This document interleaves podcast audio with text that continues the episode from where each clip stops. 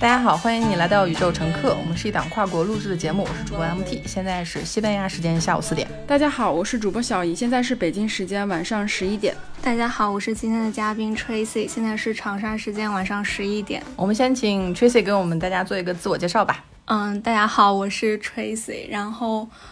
嗯，我现在是一个大学生，然后我现在正。在那个休学的阶段，所以就是从九月份开始休的。然后就是最近我给 MT 还就是给宇宙乘客这个他们的邮箱，就是投算是投了一下稿吧，就是写了一些很想写的一些东西，然后发给了他们。然后经过了几次的交流，然后就收到了邀请，然后就特别开心，就来了。对，因为 Tracy 也是我们零幺零号船员日志的作者。船员日志是我跟小姨商量以后，因为有很多朋友给我们写信，写的信里面我们都很有共鸣，但这个信就。存在于我们的邮件箱里面就有点可惜，所以我跟小姨商量以后做了一个船员日志，把它发在爱发电里面。它是免费给所有我们付过费的朋友们看的，因为毕竟会写一些自己去哪儿留学了，或者是最近有一些困惑，还是有一点私密，所以我们提供一个小型的能量飞船之船员日志给所有在船上的朋友看。那这个我们在看到 Tracy 发来的邮件的时候，其实我们。会看到生活中大量的我们个人的经验被分离开了。我们总觉得啊，很多事情发生了，是不是只发生我一个人身上？是不是我自己想太多？我们有一些朋友跟他的其他的朋友去讲性别问题的时候，他的朋友就会 PUA 他。他说：“你怎么看什么东西都是用性别问题来看？你不累吗？你是不是之前受过伤呢？”后来我们逐渐反应过来说，性别问题，我们如果不能说一上去就把它解决的话，那起码说一点一点、一滴一滴的去看到身边存在的一些。不舒服的地方，把它说出来也是一个进步。但是我们不能说谁提出问题，我们解决不了这个问题，我们把提出问题的人解决了。这个就是我在跟 Tracy 沟通的时候，我会问他，我说你对我们之前听的那些节目，你有什么样的感想吗？他就回了很多。我说那还是过来聊一聊吧，感觉来回发邮件挺开心的，但是不知道今天会录出什么。Tracy，你可以讲一下你是怎么知道宇宙乘客的，然后你听我们多久了？嗯，我我可能大概也是去年的这个时候知道的宇宙乘客吧，可能十月份、十一月份。然后那段时间其实我是，嗯，当时我是正在谈恋爱，然后我大概就是到了那个恋爱的尾声期，然后再加上一些学校里面的各种各样的事情，所以整个人其实是特别的。混乱的一个状态，然后那个时候应该是在那个首页发现了你们，然后我就开始听，然后然后后面一直听一直听，就是比较印象深刻的就是 就是你们说到那个摸屁股的事情，就是虽然就是说摸屁股是一个说起来就是特别通俗易懂的一个词语吧，然后这样子说出来，然后你们也就是强调了很多次很多次说说这不是一种个体的经验，然后这可能是作为女性大家的一种。共通的一种害怕的感受吧，就是对于这一方面的事情。然后我觉得慢慢的就是听，我也我也能听到你们很多很多的，就是变化吧。因为最开始我在往发现你们之后往回听的时候，你们讲的可能更多是，好像是有一期是那个全球旅居的可能性吧。然后就那期我也特别喜欢，就是我觉得能，在那个疫情的那个当下，因为可能我在学校里面是一个更加。封锁的一个状态，就是你根本就没有办法在寒暑假你出去旅行都是特别困难，你必须要去申报，然后老师会觉得说你这个是嗯非必要不出行嘛，然后就各种各样的限制你的出行。然后当时就听你们去聊一些，就是包括小姨聊到就是说做一个嗯自由职业者的可能性，然后聊到可能可以去巴厘岛啊生活几年，然后还有你说到一些你在。西班牙，然后说一些你和你的朋友们之间的聊天，以及他们的生活是一个什么样子的，还有就是那个护照和那个签证的那些事情，我就觉得听了之后，就是让我觉得，嗯，就是一定程度上开阔了我的视野吧。包括还有那个讲语言的那一期，因为那个阶段其实我是比较。我处在一个学法语的一个初级阶段，就是我还是一直在和那些音标啊，然后那些特别琐碎的东西纠缠，然后我觉得我怎么就是总是学不好，然后不能达到下一个阶段。但是我觉得那个时候听了你们讲那些和语言的重要性有关的，然后我也去看了那个李光耀的那本书，是叫什么来着？我我我不太记得了。然后。嗯，我就是觉得这是重新让我认识到，就是学习一门新的语言的一个可能性吧。然后再到后面可能讲，可以说女权 两个字吗？这个算敏感吗？然后就是，嗯，你们越来越多的偏向一些呃女权方面的一些聊天，然后我觉得我也是特别喜欢，然后可以每一次听都能够从中得到很多向前的力量吧。因为可能你当时在一个环境里面，你周围的人。嗯，就是不能给你起到很好的，不能给你很很很积极的一种能量，或者是鼓励你去做很多事情。但是我觉得在听节目的时候，就能够感觉自己好像就是不是孤单的一个人，就大家都在一起往前面走，然后就会有这样的一种感觉。知道的是说你是我们的船员，我们今天邀请你来；不知道的还以为我们专门邀请的托儿过来夸宇宙乘客的。你夸的特别完整，我我已经很美了，很就。呃，真的是很感激有人能听懂我们在说什么。因为早期我们聊这些国际化的内容的时候，是我们自己还没有女权觉醒的时候。我们早期聊大概二十七期以前，都还是说，哎，自己在一个自己的生活里面啊，跟啊跟这个世界的关系，跟自己的朋友的关系，跟信息的关系。但是二十七期那一期是我的一个觉醒点，因为我发现很多男人认为女人要为他的情绪负责。如果他听了一期。播客不开心的话，那就是我们的责任。我我后来发现，就在这个起点的过程中，一点一点推进我去了解更多的人、更多的书。但我们在了解更多的书籍的过程，就会发现，哎，有一些书就没有被翻译过来。那我其实是占了英语的光，我可以去直接去看原著。在看原著的过程中，我会进一步跟小姨去提醒我说啊，英语的重要性。他早期的时候会说，我们不能。每次都提醒大家去学英语，但是他现在也在稳步的在背单词，在语言的学习的过程中，我会认为你早期的那些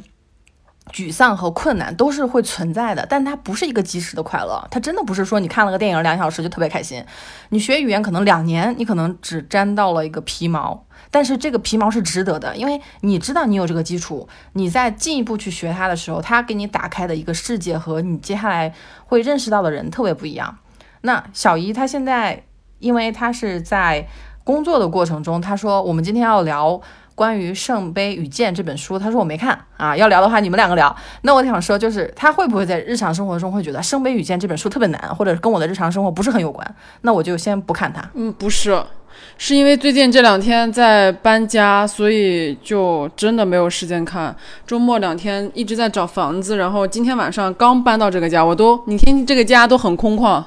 就刚把狗接回来，就实在是没有找房子，因为太痛苦了，所以说实在是，我看了，我看了，我觉得他那个就是。我看了他那个最前面那个导言，我我画了，基本都全画了那个标记。我会发现他说就是那本书是一九，好像是一九，反正三十年前写的，就是对对对，就是我还没出生的时候他就已经写了。我在想，三十几年前的人已经在思考环境的问题、社会的问题以及人类资本主义这些问题。就三十年后，我根本就没有看到这件事情的有任何的。就是发展到更更有奔头的一种感觉，也没有发现大家能为这件事做什么事情，反而三十年后，可能很多议题又被重新提起，可能比之前还要更加的凶猛。尤其是在某些国家，可能很多东西，可能比人家五十年前甚至一百年前都还要差。所以这个事情，我会让我觉得说，嗯，我没有觉得说这本书会我不看，是因为我们我我觉得它不重要，而是说我真的是。有自己的事情很忙，所以没有看。所以，但是我会觉得这本书很好。但这本书也是通过特殊渠道获得，因为你在市面上根本就买不到这本书，不管你你怎么搜，它都不出现。你可能在豆瓣，我记得在豆瓣上搜，可能都没有这个词条。所以说有很多东西，因为就像之前我们之前说过，说你出生之后，你失去了很多东西，你可能你自己都不知道你失去了什么东西，因为你从来就不知道它们存在过。如果你不去更新你的那些获取信息的渠道，不去更新你的一些朋友，甚至不去更新你连接世界的方法，你可能很多东西到你去世或者到你死的时候，你都不知道它曾经存在过，它曾经被激烈讨论过，它曾经被一代一代人又去实践过、颠覆过，等等等等。所以这一点是会让我感觉到。有一点怎么说，有点遗憾，但是又会觉得说，我三十年后再看这本书，反而会觉得说是就有一种传承的感觉吧。虽然说，我也没有看到太大的希望哈，但是还是有一种说 我救不了所有人，但是我至少可以先救救我自己吧那种感觉，就是我一个人醒来过得开心一点，总比我醒不来要强一点吧。所以我觉得就是现在这个节目也也每天关注量越来越多，然后大家也会被很多人。听到，所以我觉得说能影响一个算一个，毕竟播客这个范围它还是很小。但是我觉得说，比如说以人传人呀，包括上过几次首页啊，就会被大家更多人听到。我觉得是一个很好的，包括其他的一些途径。嗯，这个完，我觉得是这样，就是完全看看你自己，因为。我们平常的消息也是，比如说你身边是什么样的人，你可能就关注那个领域。包括比如说你在哪里工作呀，或者是你你喜欢什么，可能就是特别容易能够在一个就是一个信息茧房里面。但是你一旦去开拓一些其他的信息的话，你可能会打开很多不同的视角。但是你怎么去打开新的视角，怎么去找到这些东西，要。我觉得最重要是你想不想。其实那些东西都特简单，因为我经常经常会收到微信的私信，就是他在留言，他就问我说怎么怎么上 Twitter，怎么看那个 YouTube，怎么怎么。我当时就在想，你把这些时间用来问我，你为什么不自己去搜索一下呢？就是。为什么就是我可以很轻松，或者其他人可以很轻松的上？为什么你就有要来问我？所以我觉得说，如果连第一步你都要花时间去问别人的话，我会觉得说这个就太难了。你你等到我把这个东西喂到你嘴里嘛，就我也看不到。有的时候，比如说他微信超过两天，我就是没有权利回复了。所以很多消息我看到了，但是我不能回，是因为它超过时效了。所以说，你如果去等别人给你一个答案的话。那你可能就等不到这个答案了，所以我觉得这也是一个很关键的一个一个点吧，就是获取信息的渠道很重要。对我来说，我觉得很容易啊，就是你有一个万能的某宝，我觉得就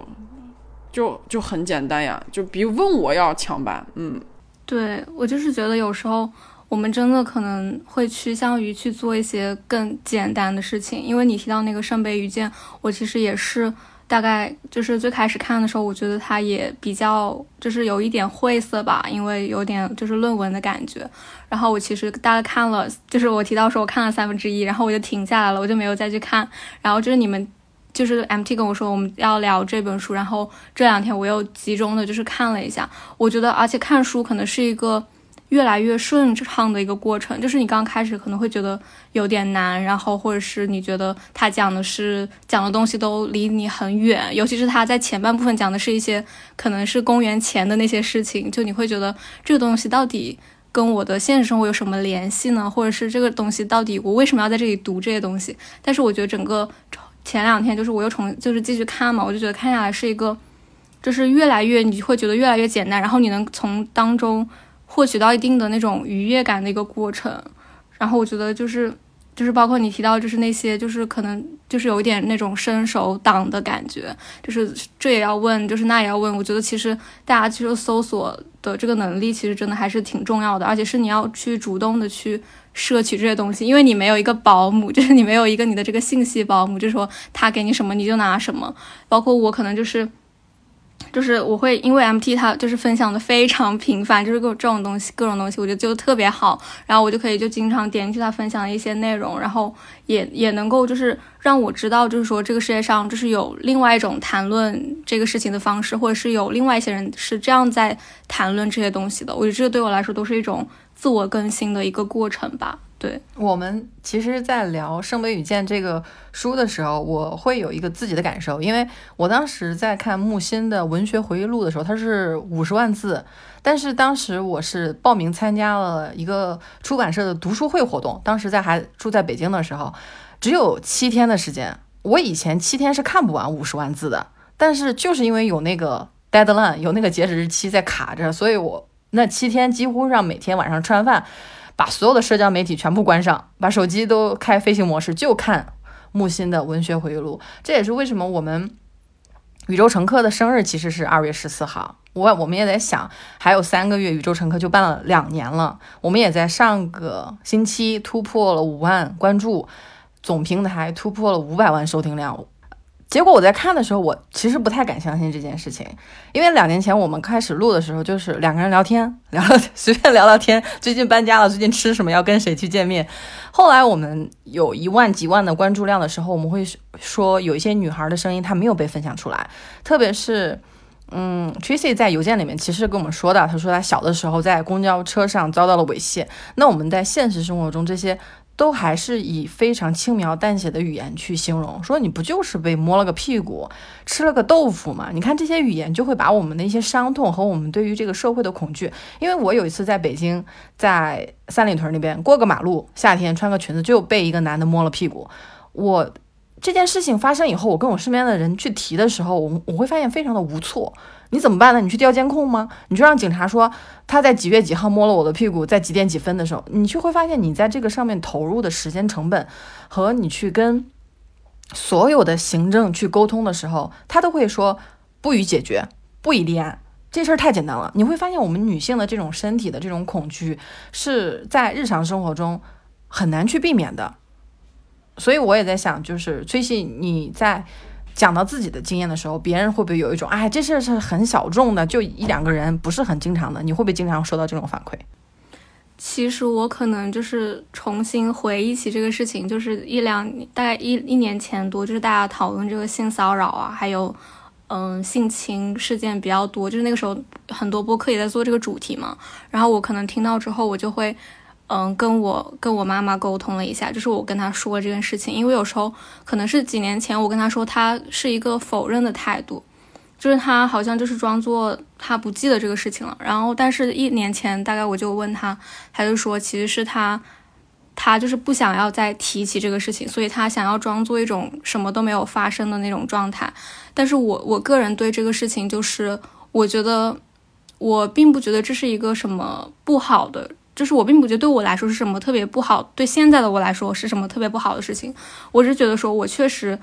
经历到了那种，我经历过那种，就是大多数女性都会体经历的那些东西。然后我知道了，这个不是一个说我们大家都在说，但是它不存在的一个事情，就是它是一个实实在在的事情。然后我可能也会很少去跟别人提起这个事情吧，因为。就是大家可能聊天，就是也不会聊那么深入的东西，就是也不会就是说说这些东西。然后当我提起这个东西的时候，我就会觉得，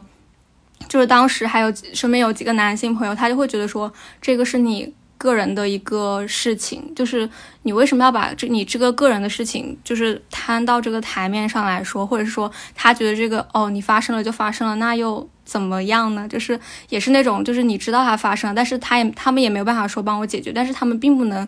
体会这种就是这种，就是你确实经历过这东西，你无法否认这些东西的存在。然后包括看到很多越来越多有一些高校的那些爆出来那种案子，我真的就会感觉特别的生气。然后你有时候想要跟别人分享的时候，你又会觉得，那他又会他可能真的对这个事情无感，就是尤其是男性，他真的对这个事情无所谓。然后一些女性可能我们之间的沟通的方式就是。他也会跟我说他他们的那个被性骚扰的一个经历，但是我觉得还是这个讨论就是非常局限于经历过这些人之中间了，就是只局限于我们中间的讨论，就是你很难说让别人去让男性去共情这些东西。就我现在也放弃了，就是让男性去共情这些东西。我觉得就是像嗯像之前那个房思琪，就是我也看了那本书嘛，然后我觉得。就是其实看了之后是一种特别无力的感觉，包括他现实中他的一个最后的一个处境。然后我觉得，就是说出来这个事情，更多的时候是在一个想要破除这个羞辱，因为大家都经历过，然后就不要再有这种说你经历过你就你被别人摸过你就脏了，或者是是你的问题，就是要反抗这样一种说法。但是还是在日常生活中比较少提起这个事情。你就算在日常生活中，我们先抛开男性，就是根本，我觉得跟他们就不需要抱有任何幻想了，就根本无法共情。然后其次是你如果选择跟你身边的好朋友，比如说好姐妹去讨论这个问题的话，我我个人的经验就是，我身边也有很多呃，也不是很多了，就也有比较聊得来的女性朋友，就很多年，我们就是也会聊这个问题，包括我们对男性的态度可能也是一致的。但是我会发现，我还是跟他们没有办法更深次的、更深层的去说。如果我说一些特别特别就是激烈的，或者是，呃，我对于我对于我来说，我觉得那是一件事实。但是当我把这些消息发过去的时候，他们就。不说话了，或是随便附和一句，因为我是能够感受到，我知道他不知道要回什么，就是他可能不会否定我，他也不会觉得说我这个人怎样了，但是他没有共同的。语言来回复我，我是能够感受得到的，所以我就会发现，在日常生活中，你如果想找到一个跟你有同样想法，或者是说能够完全能够，比如说像我们现在我们三个人坐在一起可以这么聊这件事情的人，其实是屈指可少的。大部分时间，你可能自己还是沉默的一个人，你可能比如说写写东西啊，或者是说嗯写邮件呀，包括听播客，这这可能是一种一种发泄，就一种。输出的一种，或者是输入的一种发泄，还有就是，比如说去其他的平台去看同温层的一些人去发，但是你会发现，你就算在在其他平台上去聊这些事情，看似有很多人，但是这些人都分分散在世界各地，然后在你身边的那些人其实是非常少的，就大部分的时间，我们是没有人可以。交流的，就是现实生活中面对面的去交流这些问题是没有的。我们还是围绕着在围绕在一些日常的一些工作呀、生活呀、男女啊，就就这这种琐碎事琐碎事情之中。所以我有的时候就会感觉到一些痛苦，是因为我找不到可以聊的人。所以说，可能比如说播客就是我们的一个出口，写写文章也是我们的一个出口，回信呀，包括跟大家就是在网上聊。都是一种出口。那那如果是其他的一些人，他们的出口是什么呢？所以说这这一点，我觉得也是一个也是一个问题。如果大家都不说，或是找不到这些人说，可能很多人就慢慢就放弃。因为我会发现放弃太容易了，就是呃，你稍不一留神，我说我好像上期节目也上期能量飞船应该讲过，就是你稍不一留神，你真的就又会回到那个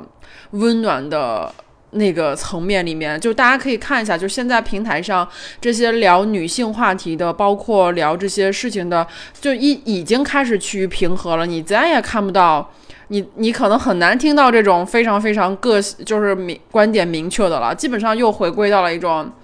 温暖舒适的家庭生活，呃，你侬我侬，你暖我暖的这种感觉，大部分还是这样的。大家可以。仔细的去看一下现在的那些内容，其实都是一派祥和，好像好像没有什么烦心事儿，好像大家都过得还不错，然后吃吃喝喝买买玩一下，就就感觉生活如此美好。但是，但这就好像像一个糖衣炮弹一样，就是这这就这种快乐怎么可能持久呢？骗得了骗得了一时，怎么能骗得了一世呢？所以我就会觉得说。哦，我就不看了，所以就就就还挺怎么说，就挺痛苦的，活在这样的一个环境里面。我会发现，在 Twitter 上我是比较敢说一点，可能经常看我的 Twitter 的人和听我的播客的人会觉得啊，我毕竟说的东西不太一样。我毕竟在以前的国内的互联网公司做过五年的市场经理，心中里面是有一个列表，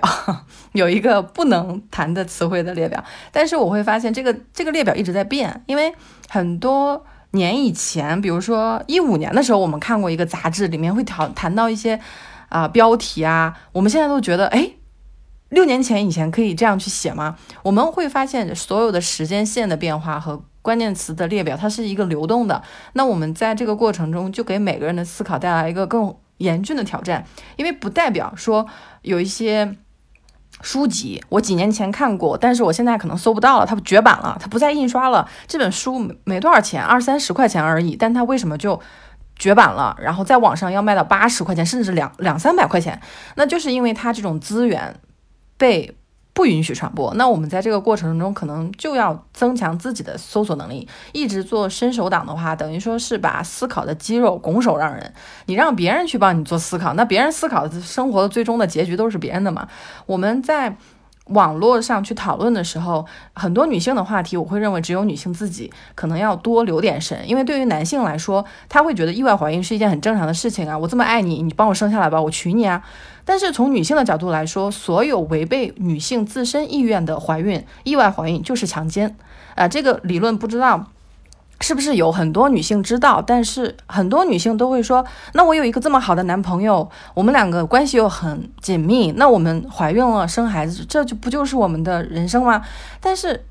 生孩子这件事，生育这件事情是女人有女工，你自己需要履行的人生的责任，你自己要思考一些啊，我要不要生孩子，什么时候生？那我生了以后，孩子，那以后能不能冠我的姓？比如说冠姓权这件事，其实给我的冲击是比较大的，因为它不是我自己在家想出来的，也不是我的。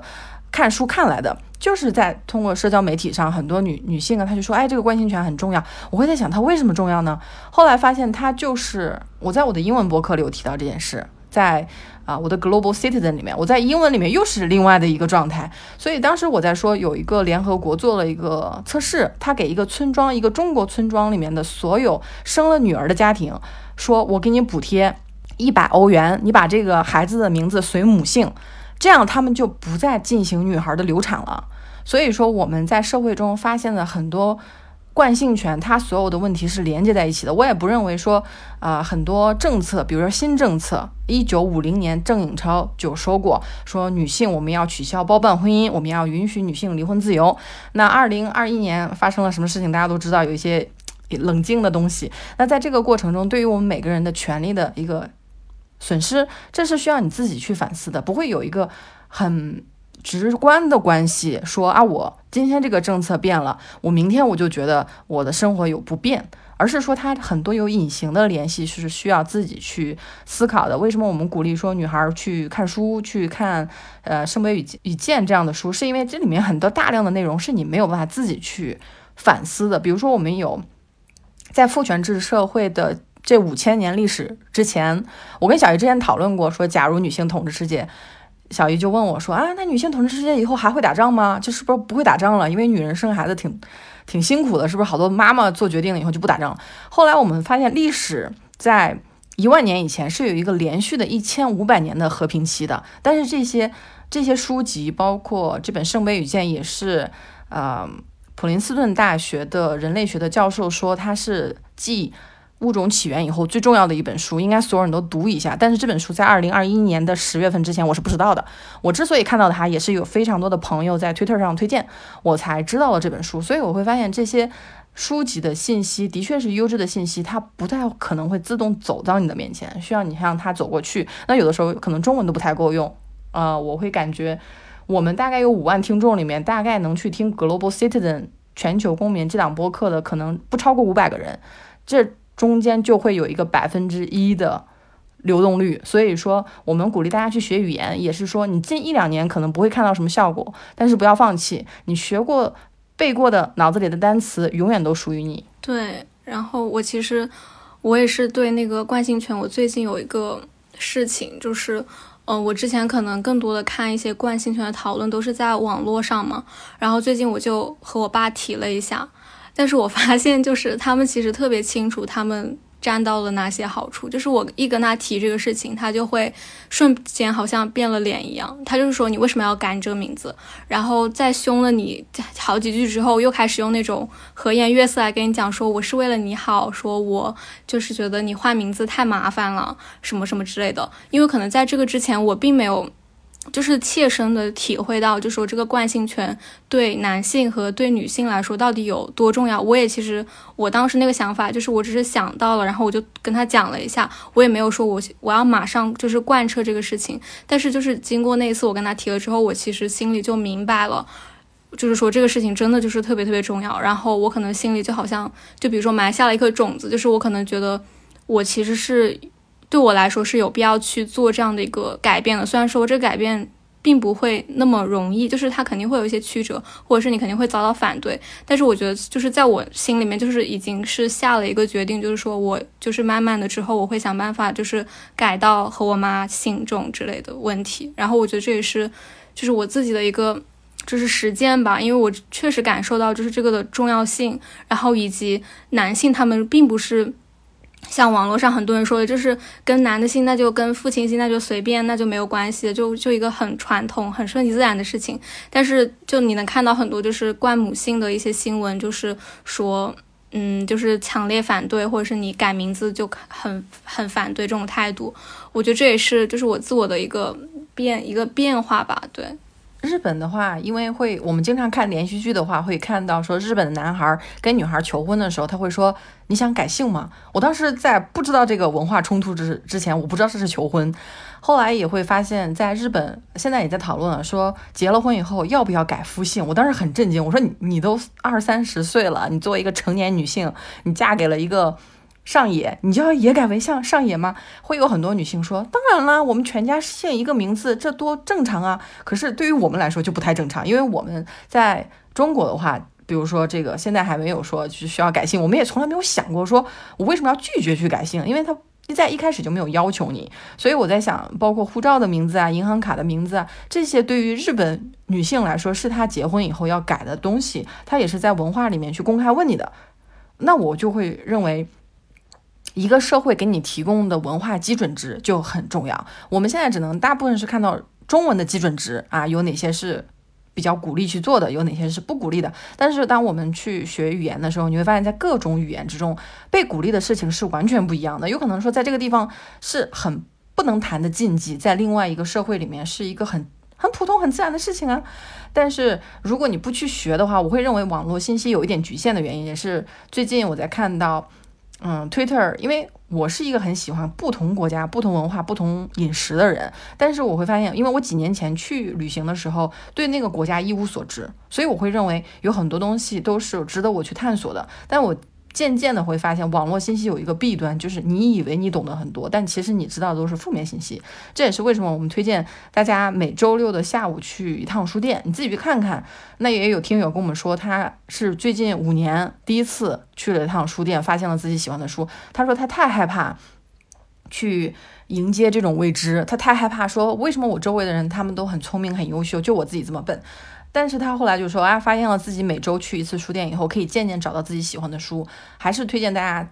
在真实生活中和赛博世界要维持一个平衡，就既要找一些好朋友，但是也不能够放弃跟活人的沟通，因为你会发现活人是更立体的，他不是说就是一个像卡片人，只有 A 面和 B 面，他有很多面。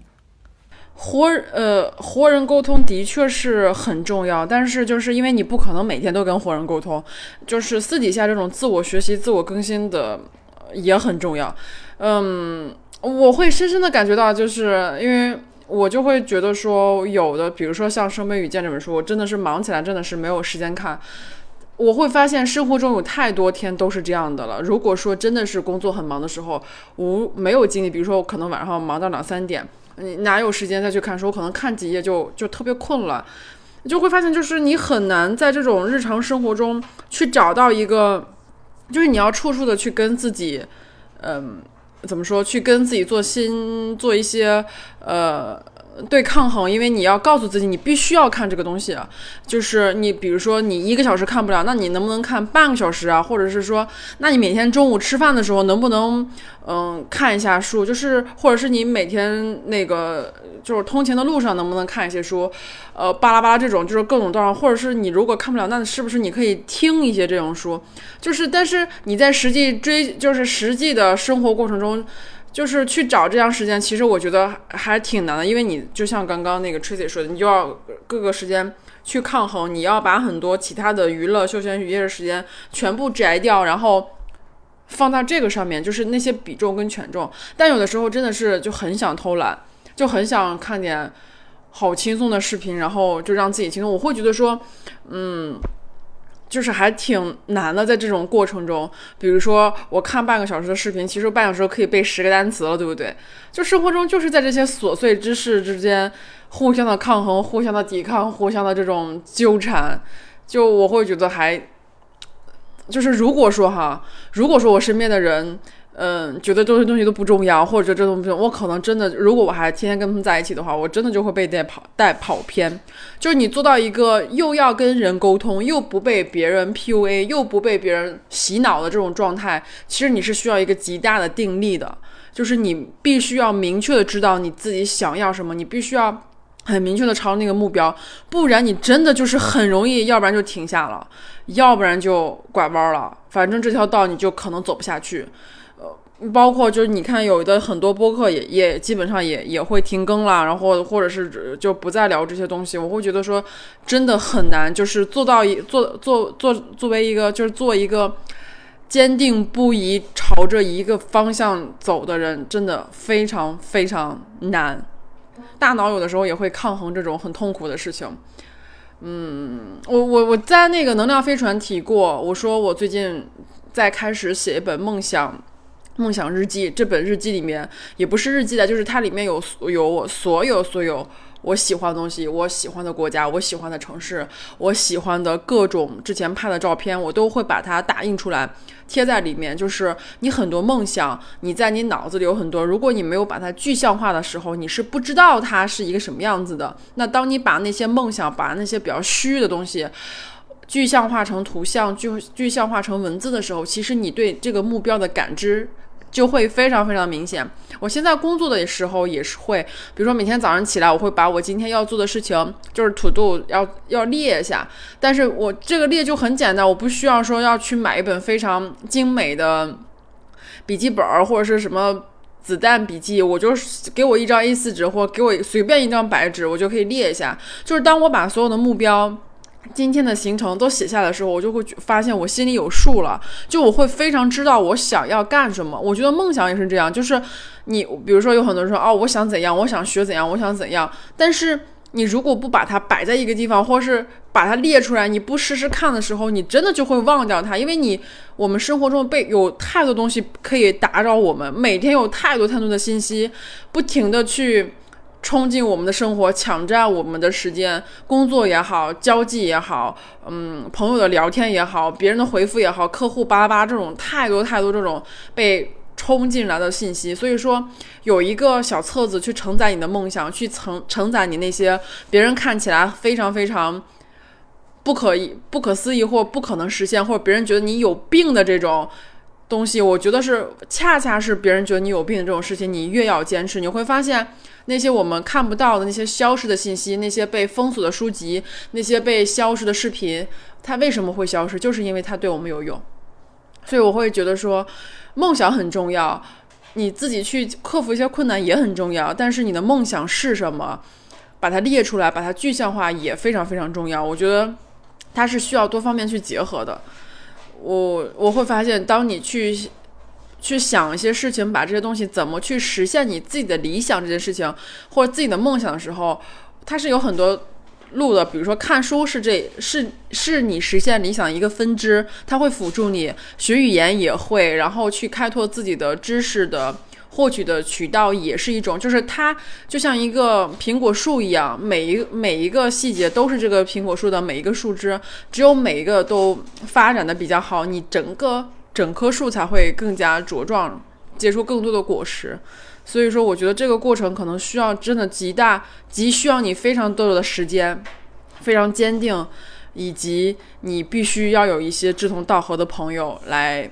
让你觉得说我不是孤单的。所以我觉得这是很多因素。集结在一起，绝不是说我个人努力或者是怎样，包括这个时代怎样，这个时代的潮流是怎样，这个时代的风向是怎样，这个潮流这个时代的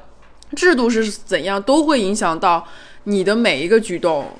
就是就是这样的一个一个一个关系，就很多人的那个签证，比如说像美签，美国十年签证，他就很容易获得。就是比如说早些年中美那时候奥巴马的时候，中美关系比较好，美签就是很容易获得呀。那现在的话就非常非常费劲，就是这时代就赶到这这这头了。就像疫情也是，你就赶上了，很多东西有很多不可控的东西，所以这个东西就是它是一个很很很融合的一个事情。我会发现，Tracy，你可以分享一下，比如说在吸收信息的过程中，你会发现，在哪些信息对你的个人冲击是比较大的？就是说，啊，你从来没有想过这些概念，但是你最近吸收到的一些东西，这个可这个这些可以说吗？我怕说到什么敏感词。就是我觉得，就是推特上大家经常聊的一些，我最开始是觉得那个就是。不婚不育，就是虽然说大家会在媒体当中提到这个词，但是当这个词落到一个具体的人身上的时候，你还是会觉得很不可能，或者是你做出一个这样的决定，你告诉身边的人，就这个是你的阻力是。就是是特别大的，就是你要去说这些事情，然后再包括一些就是你跟父母之间的一些关系，然后就是还有当你做出一些，就是当你有一些想法的时候，当你意识到这些想法，你好像你找不到你身边的那些朋友圈里的朋友，你不知道跟谁去分享的时候，我觉得这个信息有时候是，就大多不大多数的这种信息就是那些我觉得让我觉得特别会不可思议的一些事情，但是。当我去第一次接收到这个信息之后，然后当我去再次可能我在这方面去搜索一些这样的书籍也好啊，或者是我去搜用关键词去搜索一些别人发表的一些观点也好，因为可能在就是在推上看到的一些东西是，嗯，在微博上其实是很容易被禁掉的一些东西，因为我之前可能也是更偏向于在微博上面看一些和女权相关的东西，但是。当当时的我可能就是高中的时候，那个时候我接我可能更多的是对一些，嗯，怎么说，就是那些对那些博主生活的一些向往，就是他，我觉得我看到的他们是非常活特别开心，然后他们是活特别自由，然后他们能够做自己想做的事情，这个是当初吸引我就是在微博上面去关注很多人的一个东西，然后后来是他们分享一些观点，但是到现在我觉得我的状态就是我可能真的会尽量去减少。就是像在微博啊，更就是小红书，肯定就更少的去用这些内容去看这些内容，因为有时候我感觉就是一种，首先它真的会大量的消耗你的时间，然后其次就是你你其实你根本就不知道这些信息在潜移默化当中怎么的影响了你，我觉得这个也是就是特别可怕的一件事情，因为这东西并不是你非常主动的去选择，而是那些。就是背后的大数据推到你面前来的，但是可能像在阅读书籍，然后像我觉得在推的上面，我特别喜欢的一点就是大家会分享一些书，就这些书可能大很多都是那英文原版的吧，就是这些东西是你需要去投入时间，然后你要投入精力，你去阅读，你甚至要就是像我，就是我可能要做一个计划，说我这个月想读哪几本书，这些东西可能。刚开始的时候，对我来说是一个比较困难，然后我觉得会我会有很多的阻力，然后我可能会更想去刷一刷别人发的图，刷一刷朋友圈这种之类的。但是我后来就慢慢的发现，就是当你自主的进入到这个你自己选择的这些信息当中，你其实是更加，就是我我觉得是我是更加快乐，然后我觉得我就是在思考一些东西，我这个是让我感觉到。更加愉悦的，而不是说你看到一些照片，你点个赞，然后你就划过去了这种感觉。嗯，我跟 Tracy 有过很很很相似的经历。我比较惭愧的是，因为我已经这么大年纪了，我我还就是我之前还那样，就是我之前也会关注很多看起来很美好的博主，就比如说会觉得说哇，为什么人家能够长得那么好看，穿搭能那么好？就是就现在再去回想那段日子，我其实我都不太想谈，我因为我觉得很。很就怎么说就很傻逼那个逼掉那个逼，然后我就觉得说，我完全就是被现在就是那种对女性，就是女性必须要好看，女性必须要美，女性必须要瘦，女性必须要穿一些很好的衣服，有质感的衣服，怎样怎样怎样。我我会现在里面，我会我会定义为那才是美好的生活。包括我会看到一些情侣，就是因为。后面就比如说，当我自己觉醒之后，而且我身边的朋友也有做做小红书，就是做网红这个工作的之后，我去跟他聊的时候，我当我知道更多内幕的时候，我才会发现真的是非常非常的怎么说？我会觉得那段那几年的时间白白被我浪费了，我把很多的东西，把很多的时间跟。跟向往，哪怕是别人的那种对生活美好的标准，反而变成了自己那种生活的标准。当我再去跟这些圈内人，所谓的圈内人聊的时候，我会发现一切都是可以作假的。有的情侣关系，可能他们这种情侣的关系就像是经营出来的。就大家不要小瞧网红的这种关系哦，网红其实他有的时候跟明星是一样，他绑在一起是一种 是一种流量密码，他必须要这样才会，因为。毕竟我们每个人，每个女孩从小被教育就是要拥有一个完美的家庭，有一个非常好、非常帅的男朋友，然后，呃，男生高高的，女生就不高也不矮，不胖也不瘦，然后依偎在男生旁边，像小鸟依人一样。女生漂亮，男生帅，然后两个人拥有幸福的生活，嗯，然后结婚几年，他们有了一个非常可爱的宝宝，他们住在一个非常豪华的小区里面，开着一辆是吧三十几万的车，这是一种美好的生活，每天在微博上晒自己美好的生活，晒自己。买的那些吃喝拉撒穿的东西，大家就会默认开箱。对，你看，我觉得每个人都会有这种，就每个人的微博里面一定会有很多这样的博主，但是这些你看了这么多年，你的生活并没有任何的改变。他们在穿着名牌，你还是依旧穿着那些仿名牌或者优衣库，就是这些东西都是可以经营的，所以一切都是资本在。促使，那我我不知道有没有真诚的爱，可能也有，但是不好意思，呃，我不相信这个东西啊，我不相信什么真爱，什么巴拉巴拉这种东西的就没有，就在我的世界里面。我不相信真爱这件事情，所以我现在会觉得说，当然如果没有以前那样，我现在就聊播客也没有这么多素材嘛，就只不过是觉得说有点晚，有点可惜。但是你看我在说这个年纪的时候，我就又把这个事情很当一回事儿，就又怎样呢？就是那都是一些经历嘛。至少现在就是觉得说醒，就是醒过来了。你反而会觉得说醒过来之后，你得到最多的是放过自己，你终于不会再去。再去天天花那些心思在那上面了，又费钱又费时间，还费力不讨好。因为你，你不管你的医美做的多么美，不管你精致到什么样，你四十多岁的时候，你五十多岁的时候，对于男人来说，你你就永远都没有二十几岁女生好看。所以说这个东西就何必呢？就是没有必要，就是以他们为中心，放弃这些东西，最最大的受益者是你自己。你有更多的时间，有更多的金钱去做你真正喜欢的事情。当然，你不要告诉我化妆是我的自由，呃，剪那个东西是我的自由。嗯，这个我就觉得没法聊了。我只是觉得说，呃，想想以前那些经历，就觉得哦，好，就还，哎，恨铁不成钢呀，烂泥糊不上墙的那种感觉。当时小姨提到说大龄女性这个事儿，我在推特上批判了好久了。我说为什么很多女孩都把自己是大龄女孩挂在。嘴边儿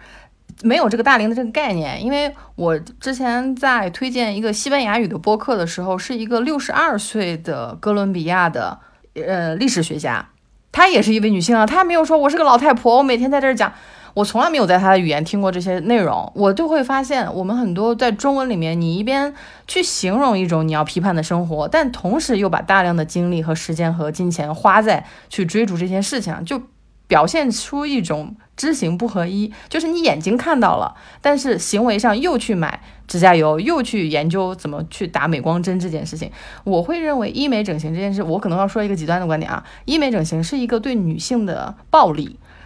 嗯，它是暴力的利，既是利润的利，又是力量的利。很多女孩就说这是我的自由啊，我想把我的眉毛修好一点，我想把我的下颚修。鼻梁怎么？但是他在这个过程中没有认识到，这是本身他自己对自己的厌女症，就是他连自己的一些，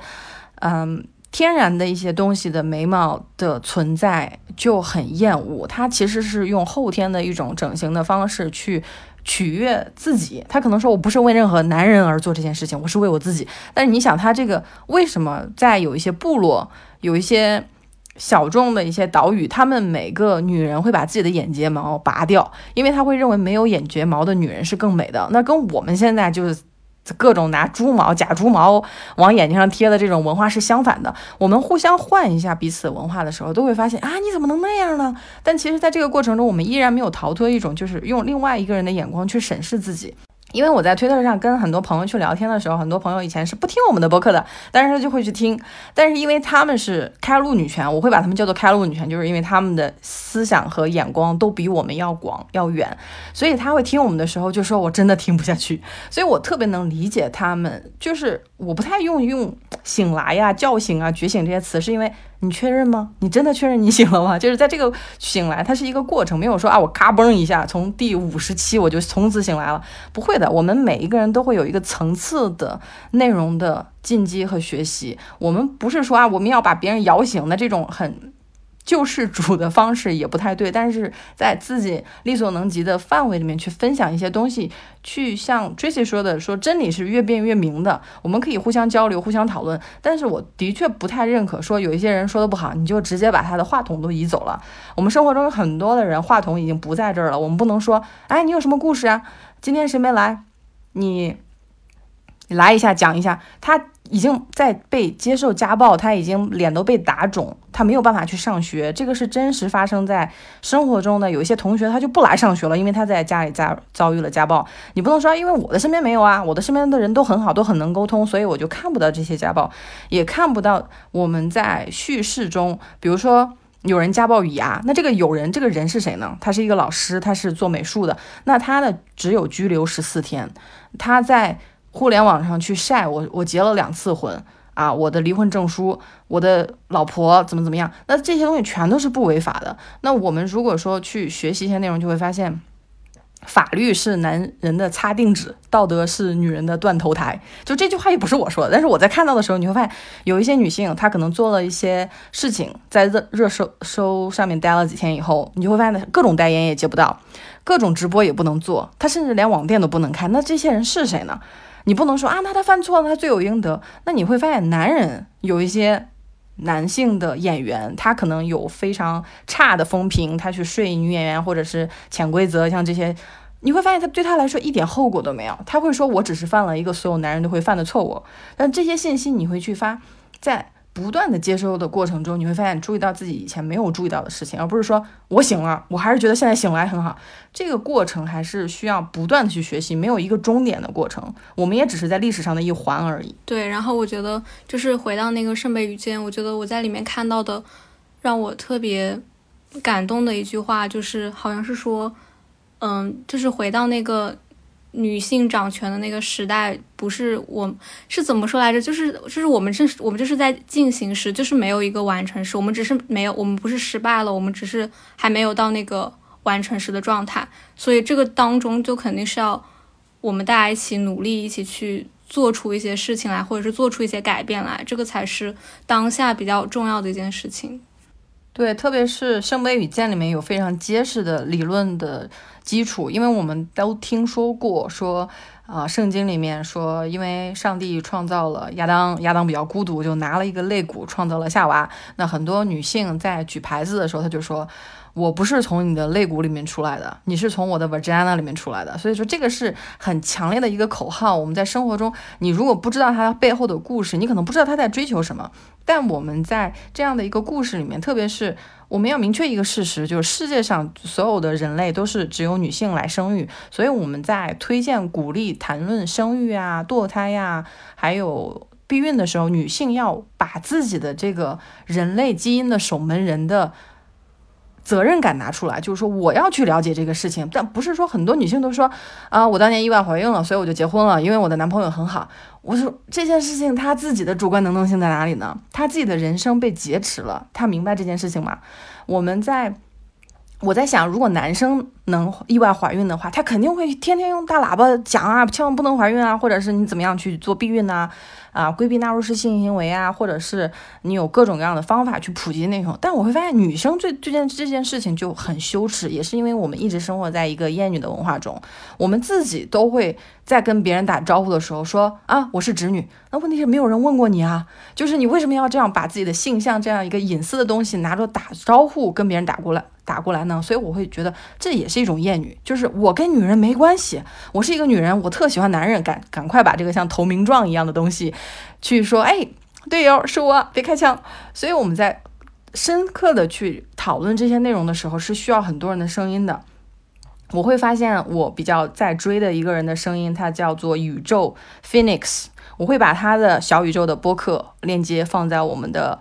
show notes 里面，他们他原来有好几期节目，现在呢只剩一期节目了。这一期是讲反 PUA 的，我就听着非常的有趣，而且他的视角和观念都很呃有借鉴意义。我比较认同的一点就是，亲密关系要有可以，但是一定要把不能有意外怀孕，你不能你又承担着风险，你又吃着避孕药，他什么事儿都不管，所有的这些知识。你作为一个女性，你不要拿自己的人生的最高的风险去满足别人的最小欲望，就这个过程是需要不断去学习、不断去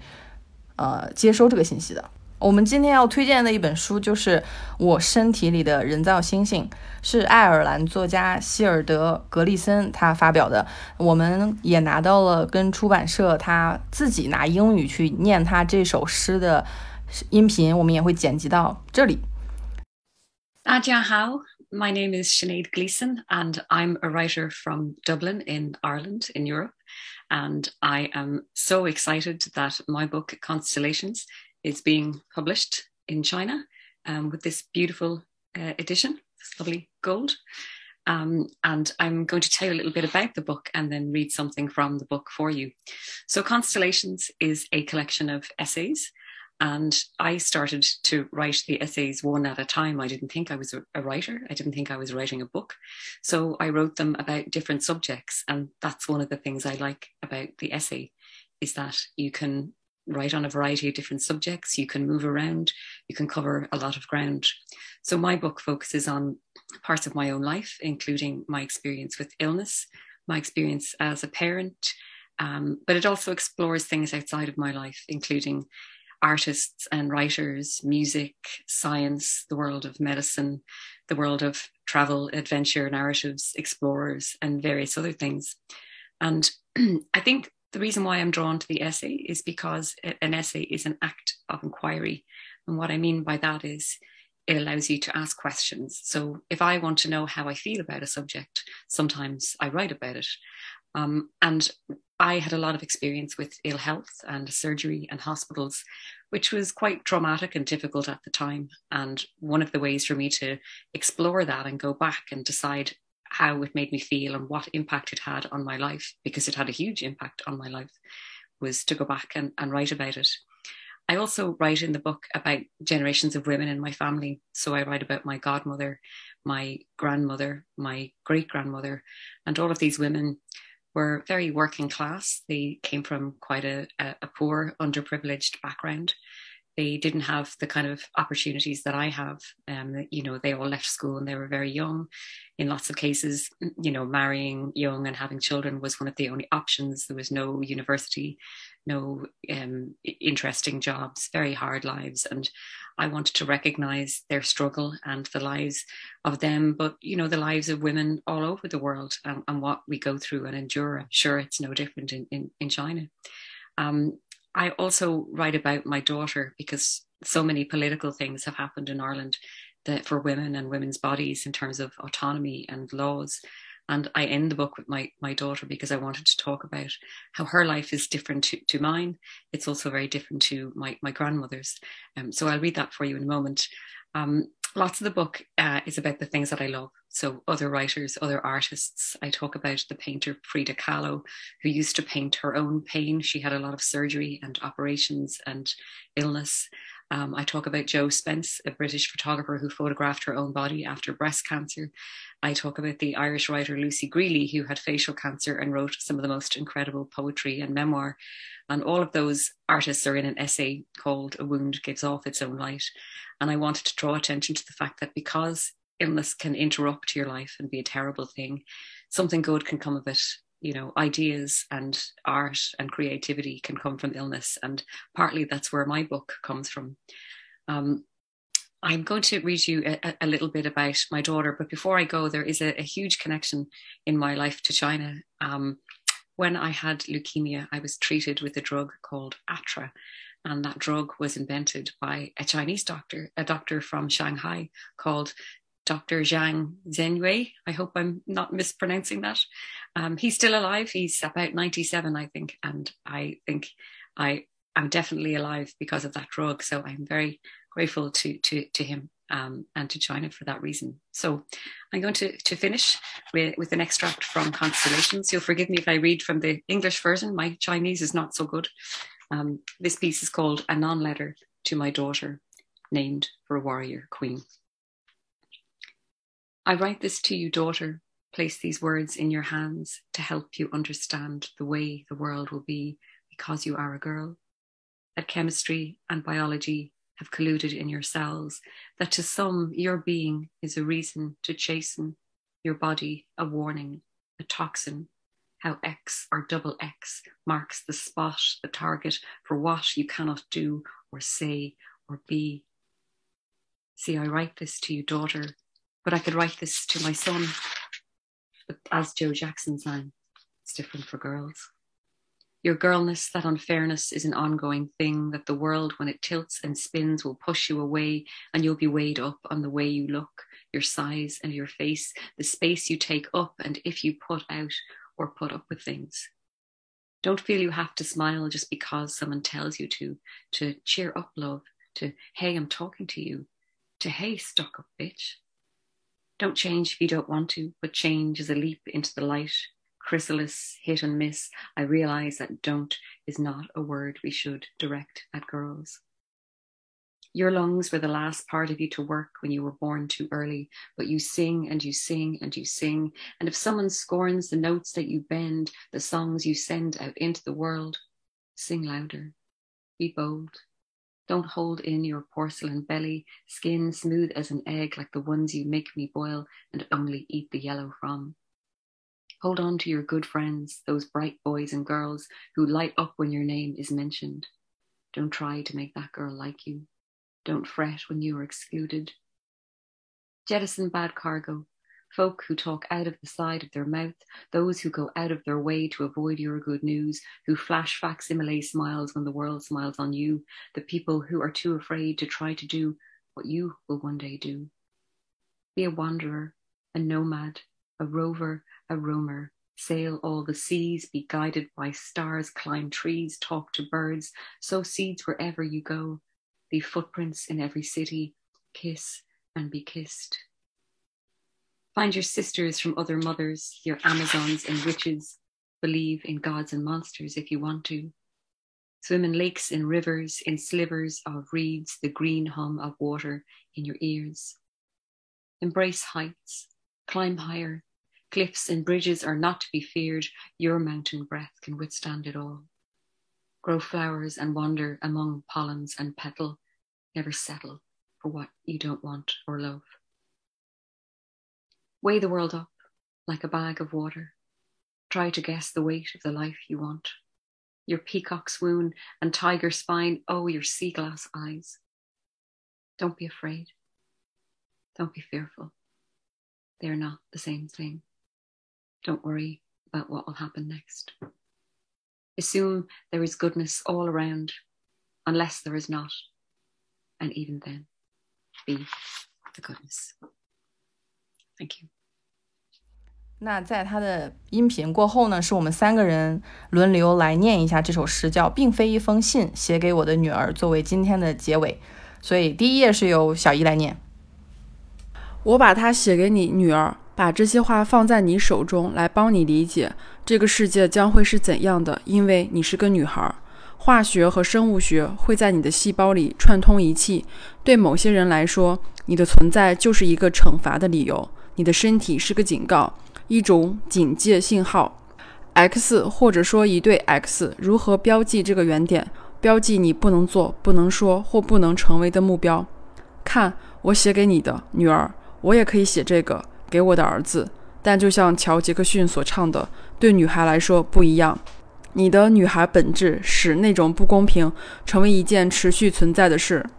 这个世界，当它倾斜和旋转，会把你推开。人们会根据你的外表、你的身材和脸蛋、你占据的空间，以及你是否会掐灭和忍耐一些事情来掂量你。在沙滩上，你挖啊挖一个沙粒建造的帝国，你自己的建筑。头发上点缀着古代石头的尘土，不要觉得别人家叫你微笑，你就必须微笑。有人会对你说：“振作起来，宝贝。”对你说：“喂，我在跟你说话。”对你说：“喂，自以为是的婊子。”如果你不想改变，就不要改变。但改变是一次跃入光明的飞跃。勇虽不一定能化蝶，我意识到“别做”不是一个我们应该对女孩说的词。你的肺是你身上最后启动。启动工作的器官。当时你出生太早，但是你唱啊唱啊唱啊。如果有人鄙视你唱的走调的音符，那些你对世界唱的歌，再唱大声点，大胆点。别收起你陶瓷一样的肚皮，像鸡蛋一样光滑的皮肤，就像你让我煮的那种鸡蛋，你只吃蛋黄。抓紧你的好朋友，那些聪明的男孩女孩，一听到你的名字就会高兴的人。不要强迫那个女孩喜欢你。当你排被排挤时，不要烦恼，抛弃不好的东西，阴阳怪气说话的人，那些故意回避你的好消息的人，那些当世界对你微笑时却露出假笑的人。那些害怕去尝试你有一天会做的事情的人，做一个流浪者、游牧者、漫游者、游荡者，在五湖四海航行，让星辰指引你。爬上树和鸟儿说话，走在小路上，无论你走到哪里，都要播散种子，在每个城市留下足迹。亲吻别人，也得到亲吻。找到你的姐妹，其他母亲生的，你的亚马逊人和女巫。只要你愿意相信神灵和妖怪。在湖泊和河流中，在长条的芦苇荡中游泳，绿色的水的哼鸣在你的耳朵里，在铜绿的溪流中浮潜，拥抱高处，爬得更高。悬崖和桥梁并不可怕，你在高山上的呼吸能承受这一切。走远路，与黎明搏斗，向夜晚告别，就像与朋友告别一样。种花，在花粉和花瓣中漂泊，永远不要为你不想要或不爱的东西将就。当有人向你求助，向你举起牌旗，你得明白，有时候你必须倾听，而不是诉说。你像孔雀一样令人神魂颠倒，还有老虎一样的脊背。哦，你那海玻璃一样的眼睛，称量世界，就像称量一袋水。试着猜测你想要的生活的重量。别害怕，别胆怯，他们不是一回事儿。不要担心接下来会发生什么。预设你的四周都是好人，除非确实没有。若果真如此，你就去做那个好人。这首诗是我们的一页出版的出版社当时他发给我的一本书，想让我们做推荐。后来我自己在看的时候，会发现女性的这些身体的经验。可能它是用英语写作的，可能你第一次听也是用英语，但是你会发现在女性的身体的这个话题上是一个没有边界、没有国际的事情，是很多人都能够感同身受的事情。这也是为什么我们在一直鼓励女性去写作、去发声、去创造。我们希望这话我也在能量飞船也说过，我说宇宙乘客，我不希望它成为一档播客，我希望它能够成为一千档播客、一万档播客。即使我们在二零二一年的十月份的声音，不管你是在将来哪个时间点听到，你都知道你是手中有麦克风和笔的。只要你不放弃它，没有人可以从你这里夺走它。即使有一些困难，也不要放弃。我们还有很多的平台，很多的人在看着你。所以说，不要担心未来会发生什么，持续发生就好了。哦，就是我还有几句话，就是我觉得我非常荣幸可以成为那个。一千个播客当中的之一，就是我觉得特别，就是特别荣幸吧。对，你的播客的名字叫什么？就是我其实一直没有跟你们讲，但是我想，就是只是因为我就是我参加你们的这个节目，就是以 Tracy 这个身份去参加，就是我那个播客就是打个电话，我一直没有说啊。我们很早，对我们很早之前就推荐过呀。那个打个电话，我记得那个头像就是打个电话那个手的那个 logo。对对对对对对，然后我就会觉得特别开心，然后非常的。我说呢，我说感觉，我我说我感觉我能感觉到你说话非表达非常非常清晰，就很沉稳。有练过不一样是吗？对，有练过不一样，非常不一样。但是哎，你还记得上次我们跟那个多多聊天的时候，就是那个当老师那个多多，嗯，他也让我大吃惊。我因为我觉得他就是。非常非常沉沉静那种感觉，是因为我觉得我做不到，就是就那样的话，我会觉得哦，好棒，好棒，都好棒，嗯，要多练，生活是需要练习的，嗯。嗯，是的，我觉得对，多练，啊，非常感谢你来，嗯，好，那我们就先今天先聊到这里，然后谢谢大家的收听，好，下期节目再见，拜拜，拜拜，嗯，拜拜。Catch your tears if you can't catch me, darling. If you can't catch me, darling. Don't cry, man Don't leave me this way. A bottle of water can't hold me close, baby.